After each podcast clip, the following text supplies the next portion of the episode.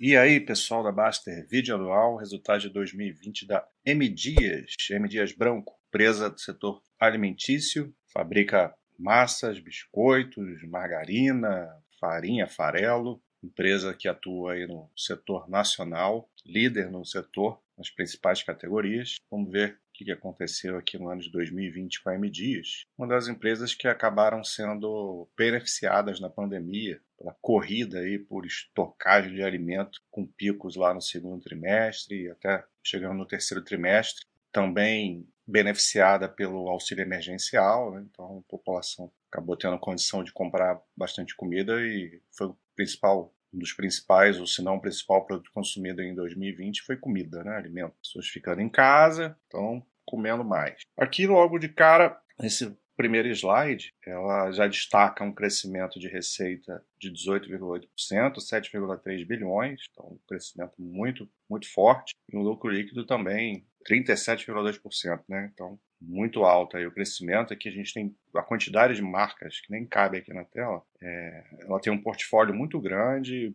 Foi uma empresa que é uma empresa bastante antiga do Nordeste, lá do, do Ceará, e que conforme foi crescendo, foi comprando outras empresas relacionadas ao que ela faz, né? Então, hoje em dia ela tem um portfólio bastante extenso, com marcas muito conhecidas e às vezes você pode não conhecer uma determinada marca porque ela trabalha muito com marcas regionais. Então, tem marca que é forte lá no Nordeste, tem marca que é forte no Sul, tem marca que é forte no, no, Sudeste. Então, às vezes, dependendo da sua região, você vai conhecer mais uma e não outra. Mas, em geral, são marcas que têm uma presença muito grande nos lares da família brasileira. Daqui a pouco eu vou mostrar mais isso. E aqui também, nesse slide, ela, ela dá os destaques todos. Né? O volume de vendas cresceu 12%, teve aumento de participação de mercado, depois eu mostro mais isso em outra tela. Exportação crescendo três dígitos, interessante isso. Os custos vão, o vilão da, da, da MDs esse ano foi custos maiores. Tudo isso vou entrar em mais detalhe mais para frente. É só para a gente ter uma síntese. Teve ganhos de eficiência, de, de estruturas e produtividade com o chamado projeto Multiplique. O EBITDA cresceu 26%, 974 milhões, muito bom crescimento operacional alavancagem sempre bem controlada na empresa, geração de caixa forte, 693 milhões, pouquinho maior do que foi em 2019. Outros detalhes aqui, é... bom, vamos lá, vamos em frente. Então aqui tem o esquema dela hoje, né? O, é, ela divide ataque em defesa. Acho que tem uma tela que vai explicar melhor isso aqui. Então, aqui. Ela divide o seu, o seu negócio em área de defesa e área de ataque. A área de defesa norte e nordeste, onde a empresa já é consolidada e forte há muitos anos. Ela começou, né, como eu falei, no nordeste, no estado do Ceará. Então, a área de defesa, que é uma área que, em tese, ela vai crescer menos e vai.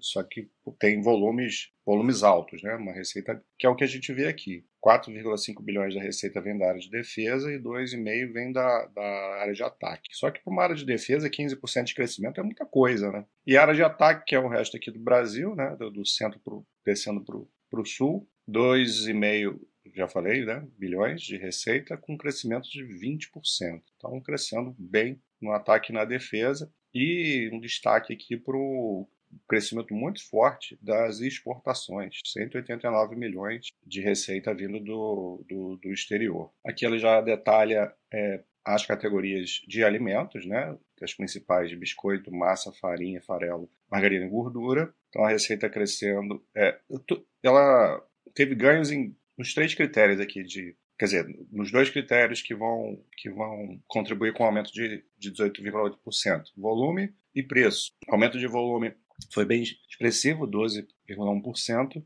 e o preço também teve aumento de preço aí, a gente sabe que inflação, é, principalmente no setor alimentar, foi importante no ano, 6,1% preço médio. E a gente vê crescimento na receita em todos os segmentos, principalmente em massas, 28%. Né? E volume também, massa foi tem muito a ver com aquilo que eu falei sobre a pandemia, né? As pessoas em casa vão consumir bastante alimento e massa geralmente é um, é um alimento barato, né? Então, taca ali massa e taca engordar o pessoal em 2020 na pandemia. E o preço médio também subiu aí em todas as, as categorias, principalmente em margarina e gordura. Aqui ele fala sobre o quarto trimestre, né? Porque muita gente questionou por que, que caiu os números do ano são muito bons, mas o do quarto trimestre terminou um pouco ruim. tem a ver com retração de demanda, auxílio emergencial que, que minguou no último trimestre do ano, né? Então, as pessoas, de certa forma, muita gente voltou, começou a sair de casa, tentar voltar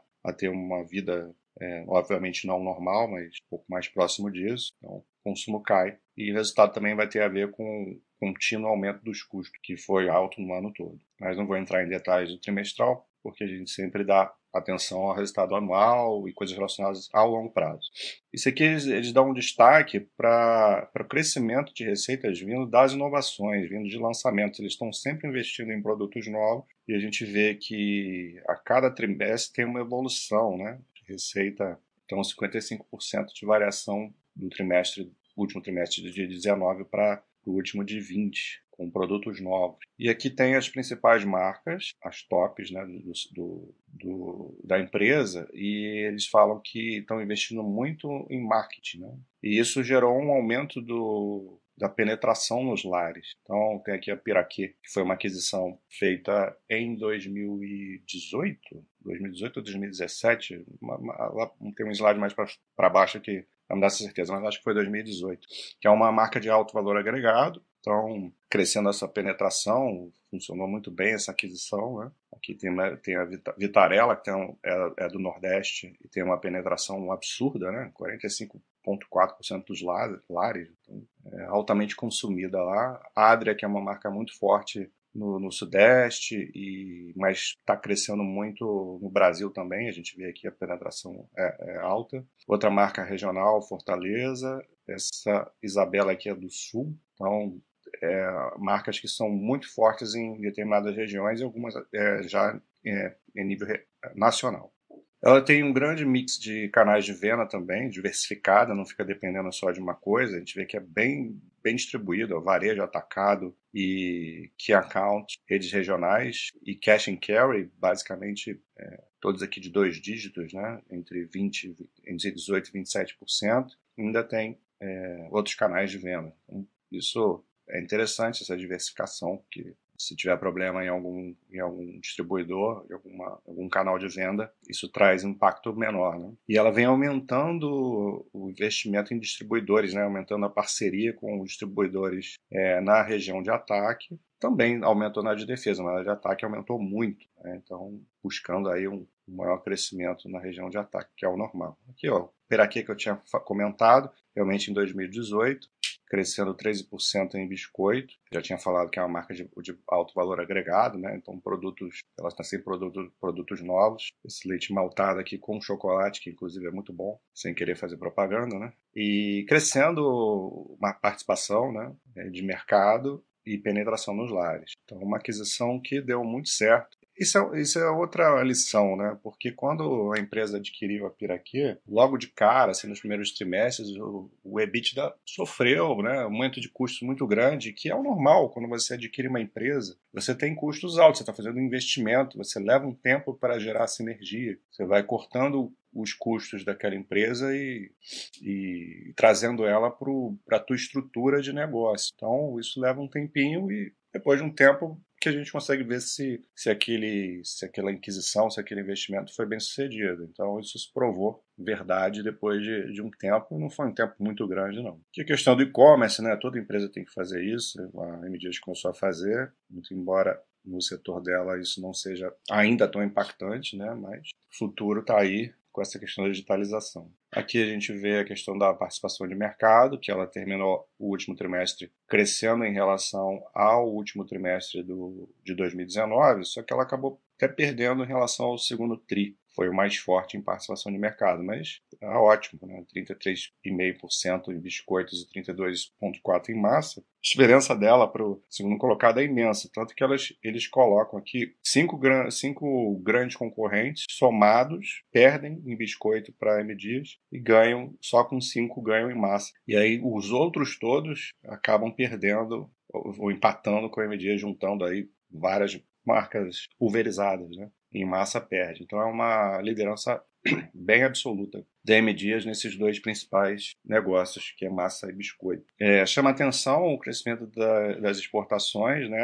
a receita era bem risória. Claro que se você pegar a receita total, ainda é um valor baixo, mas é um crescimento muito grande, né? Para 235 milhões, então a empresa começou a se internacionalizar aí de forma mais definitiva e tem projetos para isso continuar crescendo, né?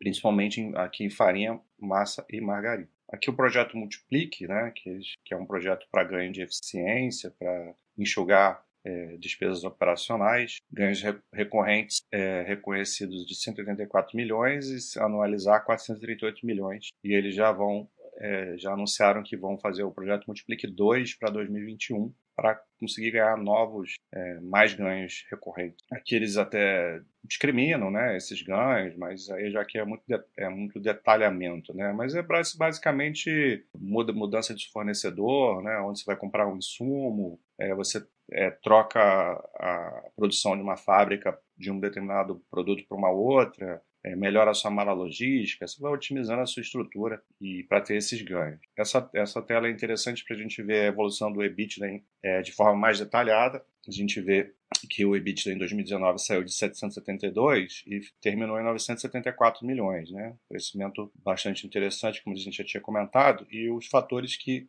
possibilitaram esse crescimento. Então teve o efeito preço-volume, aumentou, né? Bastante mais despesas recorrentes e custos, sem contar o efeito do câmbio, aqui foi um ganho de 422 milhões. Então, foi muito forte e isso tem a ver com a parte operacional da empresa, né? coisas que a empresa tem controle. Aí tem os ganhos do programa de eficiência e produtividade, 184 milhões é, de recorrente, né? É, o que ela fez a mais em relação a 2019, que ela ganhou em relação a 2019. Também é controle da empresa. Então, só aqui vai é, 620, 26, 600 é, nossa matemática ficou ruim aqui, né? Mas 600, né? 606 só de do que a empresa tem controle. Aí entram coisas que ela não tem controle, né? Que que tá um dos principais fatores que prejudicaram a empresa, como eu falei, foi questão de variação cambial, que afeta custo de commodity, entre outras coisas, a desvaloração do real frente ao dólar. Aí que ela tomou uma pancada de 688 milhões, que o dólar desvalorizou o, dólar se apreciou muito em relação ao real em 2020, mesmo já tendo acontecido isso de 2019 para 2018. Aí ela começou a fazer uma política de hedge para mitigar isso, mas isso foi a partir de julho, então ainda não tem muito impacto, mas já começou a ter algum impacto aqui de 16 milhões. Vamos ver se isso vai melhorar em 2020, né? Depois eu entro mais em detalhes sobre isso. E aqui entram outros ganhos. É, aqui tem a ver com, com crédito tributário, né? Que, que ela recuperou 340 milhões, então acabou mitigando esse impacto aí do, do câmbio. E outras despesas chegando ao valor de 974 milhões. Então, essa questão do, do variação cambial ainda está sendo um vilão na empresa, né? Muito embora operacionalmente ela tenha sido muito, é, muito bem em 2020. Então aqui a gente vê isso, é, os efeitos disso, né? Que é um, um, aumento do preço das commodities, aqui em óleo e gordura de terceiros, né? principalmente o óleo de palma, e aqui o trigo, que é o principal é, produto. Farinha de terceiros ela usa muito pouco, né? praticamente muito verticalizada, então aqui é o trigo e principalmente aqui é óleo de, óleo de palma. Então crescendo aí forte, né? Aqui também a gente continua vendo a evolução dos preços, só que aí esse aqui é interessante porque a gente vê que não é um problema da M Dias, é um problema do setor. Tanto é que é, você vai ver que a M Dias tem uma, um, um impacto menor do que o mercado em termos desse, do, do, impacto que o, que o preço o preço das commodities tem, porque como a, a, a é uma vantagem competitiva, né? A empresa tem uma capacidade de estocagem alta do trigo, ela consegue controlar, não controlar, mas assim, mitigar né, o, o, essa questão da variação de preços. Então a gente vê que é bem inferior ao mercado, que é nessa linha azul aqui. Então, esse aqui é o preço médio trimestral nos estoques em laranja do M Dias em relação ao mercado. Então ele ainda consegue ter custos menores do que outras empresas, do que concorrentes. E aqui no ali, ali em cima era no trigo, aqui é no óleo de palma, a gente vê isso também, né? Teve só um pico aqui no segundo trimestre, mas terminou o ano ao contrário, né? O pico subiu lá em cima para o mercado e ela é, com preço bem menor pela sua capacidade de estocagem, pelo tamanho da empresa. E aqui ele fala da política de hedge, que eu tinha comentado, que começou em julho.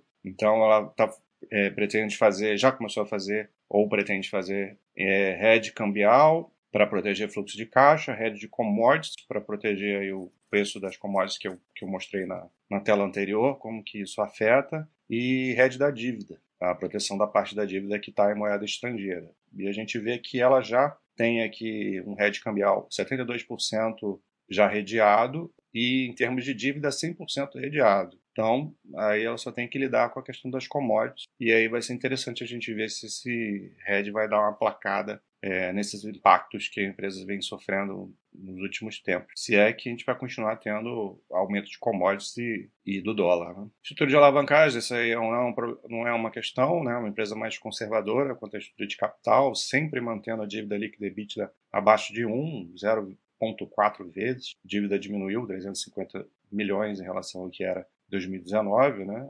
42% a menos. Aqui a gente já falou né, do crescimento do lucro de 763 milhões, 37,2% de aumento, a margem de 10,5% aumentou. Isso aqui eu até achei curioso, não, não fico acompanhando essa questão de investidores, né, mas é, grande aumento de investidores pessoa física na M Dias. Geralmente a gente vê esses movimentos mais em empresa de sardinha, né, empresa de turnaround, o pessoal adora comprar uma Oi da vida, por exemplo. Mas é interessante aqui o crescimento de pessoas físicas.